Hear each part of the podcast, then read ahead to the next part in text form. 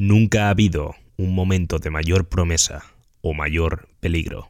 Klaus Schwab, fundador y presidente del Foro Económico Mundial. Bienvenidos al tercer ojo.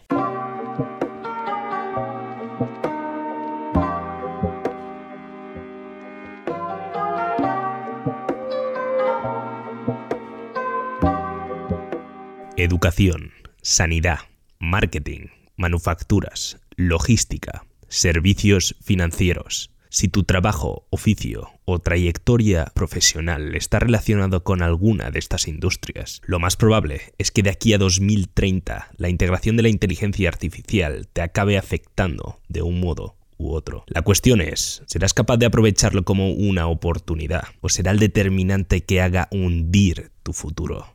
De lo que me gustaría hablar hoy es de la cuarta revolución industrial, la automatización, y de los peligros y cambios que vamos a enfrentar todos si no estamos preparados.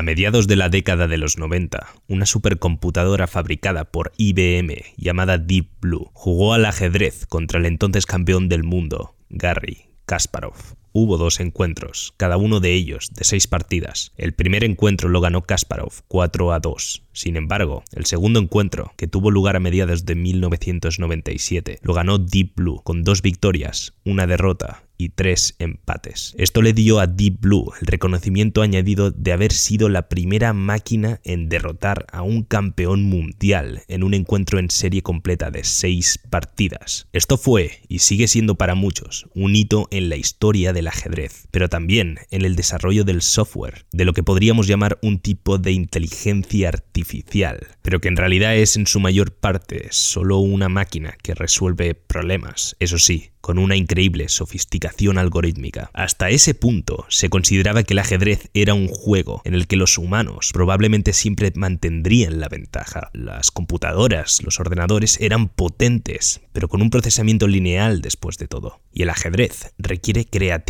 El gran número de posibles movimientos y resultados precisa de una cierta destreza en la manera de pensar. Una vez demostrado que esto no era necesariamente así, la narrativa dominante se trasladó al tradicional juego de mesa chino, el Go, que tiene en cierto modo reglas más sencillas que el ajedrez, pero un conjunto mucho más amplio de posibles movimientos, y por lo tanto debería requerir más intuición humana. Se pensó que la forma en que pensamos nos daría siempre una ventaja sobre las máquinas en este juego, a pesar de la creciente sofisticación y potencia de la inteligencia artificial. Esta presunción también fue desmentida, aunque llevó casi una década llegar al punto en que un software construido por Google llamado AlphaGo derrotó en el transcurso de cinco encuentros al 18 veces campeón mundial de Go, Lee Sedol, utilizando un nuevo enfoque, mientras que Deep Blue calcula todos los movimientos entre millones y elige las mejores opciones. AlphaGo hace uso de redes neuronales, que son algoritmos que están configurados de tal manera que pueden reconocer patrones, pero además de eso, posee una habilidad llamada aprendizaje de refuerzo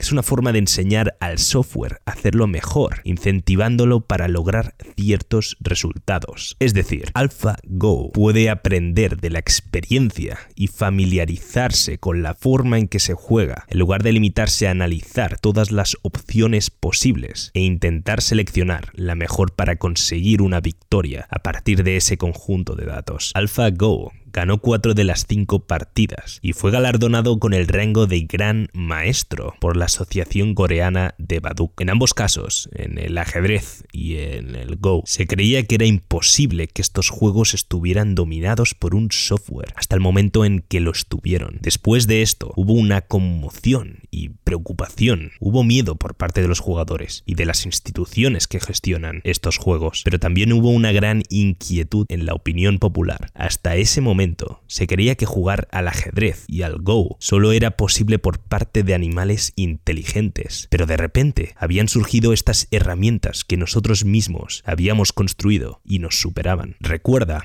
que han pasado más de 20 años desde que Deep Blue derrotó a Kasparov. A día de hoy, la inteligencia artificial ha llegado al mundo de los videojuegos de competición, derrotando a casi todo el mundo en el famoso videojuego online StarCraft 2, centrado en la estrategia. Y otras inteligencias artificiales especializadas se han trasladado a otro tipo de juegos. En la mayoría de ellos ya han establecido posiciones de liderazgo. En otros todavía están trabajando en ello. Hay algo que se tambalea cuando recuerdas que fueron los humanos los que construyeron estas máquinas. Da la impresión de que algo falla. Parece que hemos sido destronados contra nuestra voluntad por nuestra descendencia. Y no podemos evitar preguntarnos si nos hemos vuelto anticuados, menos valiosos o incluso innecesarios. ¿Qué podemos hacer que ellas no puedan aprender y hacer aún mejor. Me gustaría conectar el hito de Deep Blue a un artículo de la revista Wired. Dicho artículo viene seguido de una entrevista con el ex gran maestro de ajedrez del mundo, Garry Kasparov. El artículo se titula, traducido al español, El derrotado campeón de ajedrez, Garry Kasparov, ha firmado la paz con la inteligencia artificial. El artículo explica muy rápidamente algunos conceptos, como por ejemplo cómo Deep Blue fue codificado para jugar al ajedrez, mientras que AlphaGo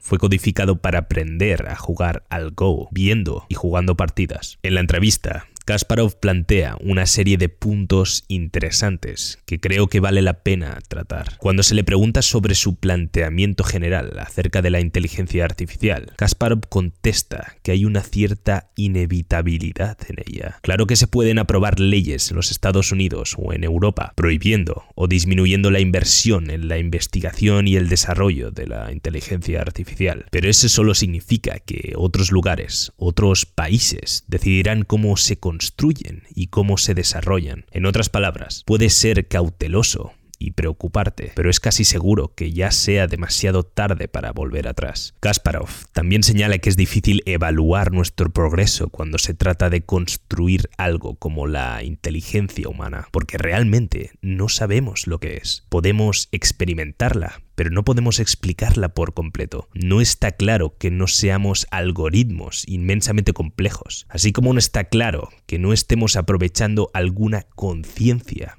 que existe en otra dimensión. Simplemente no lo sabemos. Y como no tenemos idea de cómo definirla, no podemos evaluar adecuadamente cuán cerca o lejos podríamos estar de construir algo como esta. Dicho esto, también existe la posibilidad de que creemos accidentalmente un ser vivo verdaderamente inteligente y consciente en algún momento y no nos demos cuenta porque además de no tener la métrica adecuada para su medición, tampoco tenemos los sistemas de medición adecuados. A lo largo de esta entrevista se percibe que Kasparov ha llegado a apreciar este tipo de máquinas y su utilidad, especialmente cuando se combinan con el instinto humano, el ingenio y la creatividad, y otras cosas con las que la inteligencia artificial tiene dificultades en la actualidad. Señala que es divertido ver jugar al actual campeón mundial de ajedrez, Magnus Carlsen, que ha pasado mucho tiempo estudiando las partidas de Alpha Zero, que es la versión de AlphaGo en el ajedrez. Ver las partidas desde este nuevo punto de vista le ha cambiado, le ha ayudado a ver cosas desde un ángulo diferente y por lo tanto podría decirse que se ha convertido en un mejor jugador. Lo mismo ocurre con los llamados jugadores centauro, que tienen acceso a las computadoras, a los ordenadores cuando juegan contra otros humanos u otras máquinas con inteligencia artificial. De hecho,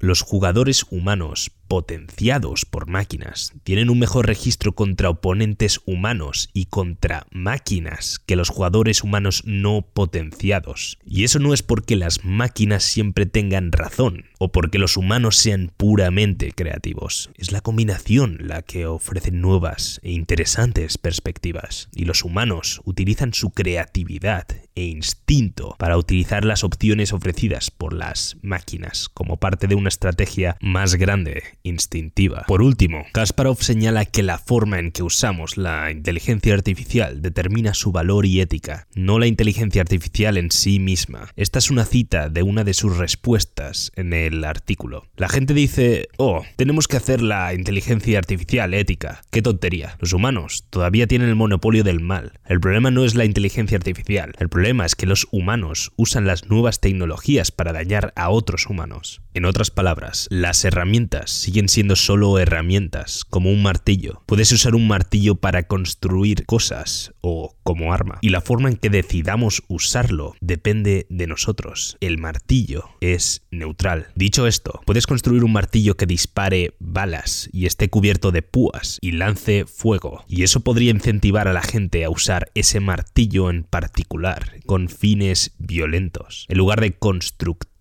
de manera similar, podemos construir un software que empodere a la gente o podemos construir un software que ayude a la gente a hacer daño a otras personas. La forma de la herramienta influye en su uso, igual que las estructuras sociales, legales y tecnológicas que la rodeen. Aprobar leyes que desincentiven ciertos usos hace que sea difícil dañar a las personas con estas tecnologías y lograr optimizar la herramienta para el propósito que se quiere hacer que desarrolle. Después de leer este artículo y entrevista, podemos sacar varias conclusiones, pero hay tres en particular que me gustaría comentar. La primera es que parece existir esta expectativa de los expertos y de la opinión general de que todo el mundo está bajo la amenaza de ser reemplazado por sistemas automatizados de algún tipo en un futuro cercano. Y lo más posible es que sea cierto. Imagina la siguiente situación hipotética. Estamos a principios del siglo XX y dos caballos están entablando una conversación sobre tecnología. El primero muestra una cierta preocupación sobre estas nuevas máquinas que están empezando a surgir, llamadas automóviles, ya que podrían sustituirle. Sin embargo, el segundo caballo le recuerda que todo lo que ha ocurrido hasta ahora solo les ha hecho mejorar su nivel de vida. Replica, ¿recuerdas todo el trabajo que realizábamos en las granjas? ¿Recuerdas las largas distancias que recorríamos para entregar el correo. ¿Recuerdas las sangrientas batallas en las que debíamos luchar, de la que nos hemos librado? No te preocupes, estas máquinas son lentas y costosas y además, con tantos humanos en las ciudades, la gente nos va a necesitar más que nunca. Aunque esta nueva máquina llegara a utilizarse, Seguro que los humanos nos encuentran otras utilidades. Pero tanto tú, querido oyente, como yo, sabemos lo que les ha terminado ocurriendo. Aún siguen existiendo y tienen ciertas utilidades, pero nada comparado como antes. La población mundial de caballos sigue a su pico en 1915. Desde entonces no ha parado de descender. Al igual que el automóvil fue el principio del fin para el uso del caballo, los humanos podríamos seguir ese mismo rumbo por la integración de la inteligencia artificial. Problema radica en que muchos de los trabajos que la mayoría de la gente hace hoy en día se centran en procesos sistematizados. Esto fue el resultado de la producción industrializada que comenzó en el siglo XIX y que tomó fuerza en el siglo XX y que nos llevó a economías de escala, permitiendo producir más por menos dinero en comparación con los sistemas anteriores. Pero debido a esa especialización y sistematización, también muchos de nosotros estamos entrenados para comportarnos más como máquinas, como engranajes, porque eso nos hace más reemplazables e intercambiables. Somos más sustituibles por otras personas, pero también por innovaciones que vayan surgiendo, como las máquinas. Esto no es algo intrínsecamente malo.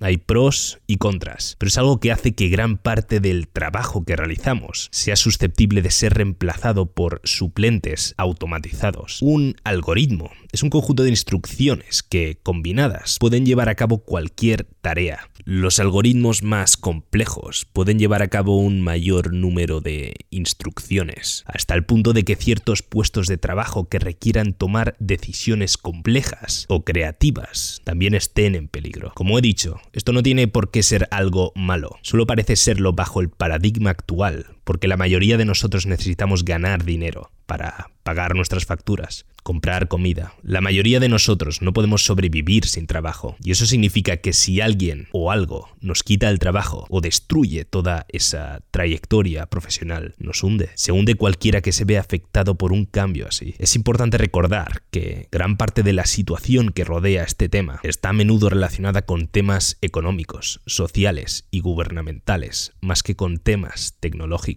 La segunda conclusión que me gustaría abordar es que, debido a esta nueva realidad, es probable que en algún momento necesitemos cambiar radicalmente nuestros sistemas de educación y nuestra expectativa de lo que es ser educado. Hoy en día, muchos de nosotros, si tenemos suerte, recibimos algún tipo de educación primaria hasta la adolescencia. Y quizás después de eso, una educación más específica en la universidad. E incluso algunos después realizan másters o doctorados y educaciones aún más especializadas. Pero independientemente de lo lejos que nos lleve esa educación, el problema es que para la mayoría de la gente ahí es donde termina su etapa educativa. Ese es el punto límite, el final a su formación. Y tiene sentido que sea así si ves la educación como una preparación para el trabajo que vas a realizar durante el resto de tu vida. Pero si esa expectativa de tener un trabajo de por vida cambia, tiene sentido que también queramos cambiar los supuestos educativos que sustentan esa misma expectativa. Esta manera de pensar no es nueva. El aprendizaje continuo está arraigado en muchas culturas y algunos sistemas educativos se adaptan para aquellos que quieran continuar aprendiendo a medida que envejecen o que quieran adquirir nuevos conocimientos después de la jubilación. Imagina que tu profesión